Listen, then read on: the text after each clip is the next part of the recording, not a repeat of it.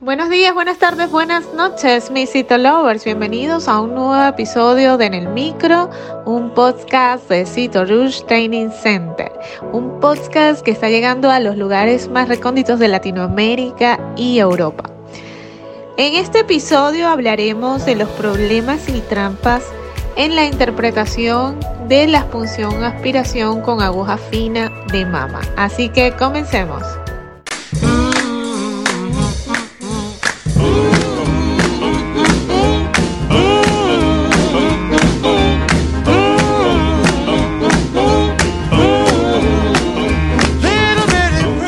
En este episodio hemos agrupado algunos de los problemas de diagnóstico diferencial en diferentes categorías. Primero, eh, las, alteraciones que podemos observar debidas a la inflamación o degeneración. En segundo lugar, diferentes alteraciones celulares que pueden darse sobre todo en los casos de fibroadenomas o en ginecomastia. En tercer lugar, las lesiones papilares. Cuarto lugar, en las lesiones proliferativas del epitelio ductal con importancia pronóstica. En quinto lugar, en nódulos caracterizados por la proliferación de células fusiformes. Y en último y sexta categoría, problemas relativos al diagnóstico de carcinomas de tipo histológicos poco frecuentes. Los nódulos mamarios inflamatorios responden a diferentes etiologías. Hemos visto casos debido a infecciones bacterianas y fúngicas. Desde el punto de vista clínico, estas últimas imitan de cerca a los carcinomas y pueden acompañarse de masas pulmonares que recuerdan a depósitos metastásicos.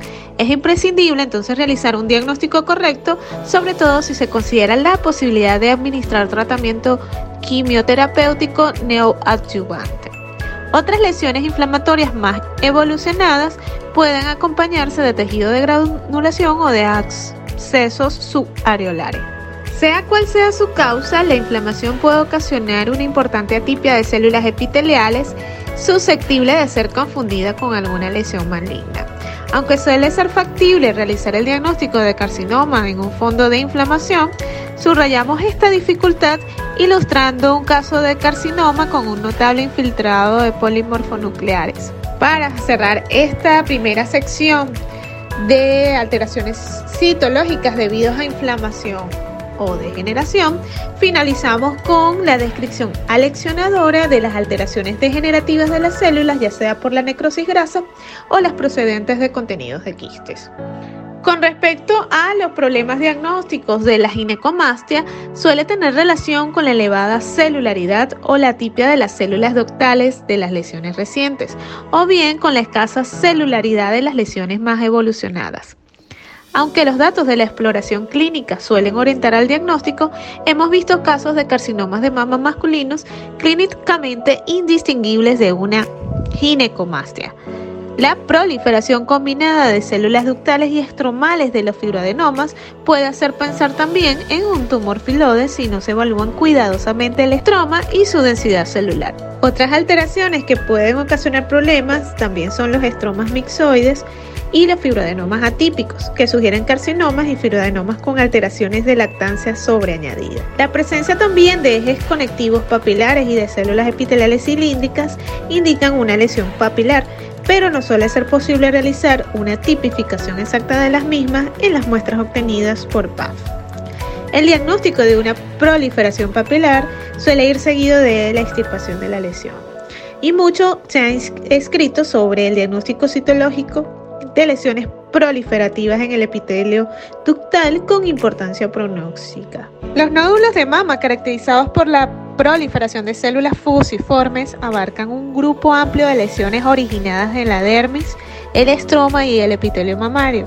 Suele resultar difícil su clasificación al momento de la PAF, a excepción del angiosarcoma que pueden tener un aspecto citológico idéntico y es uno de los tumores poco frecuentes.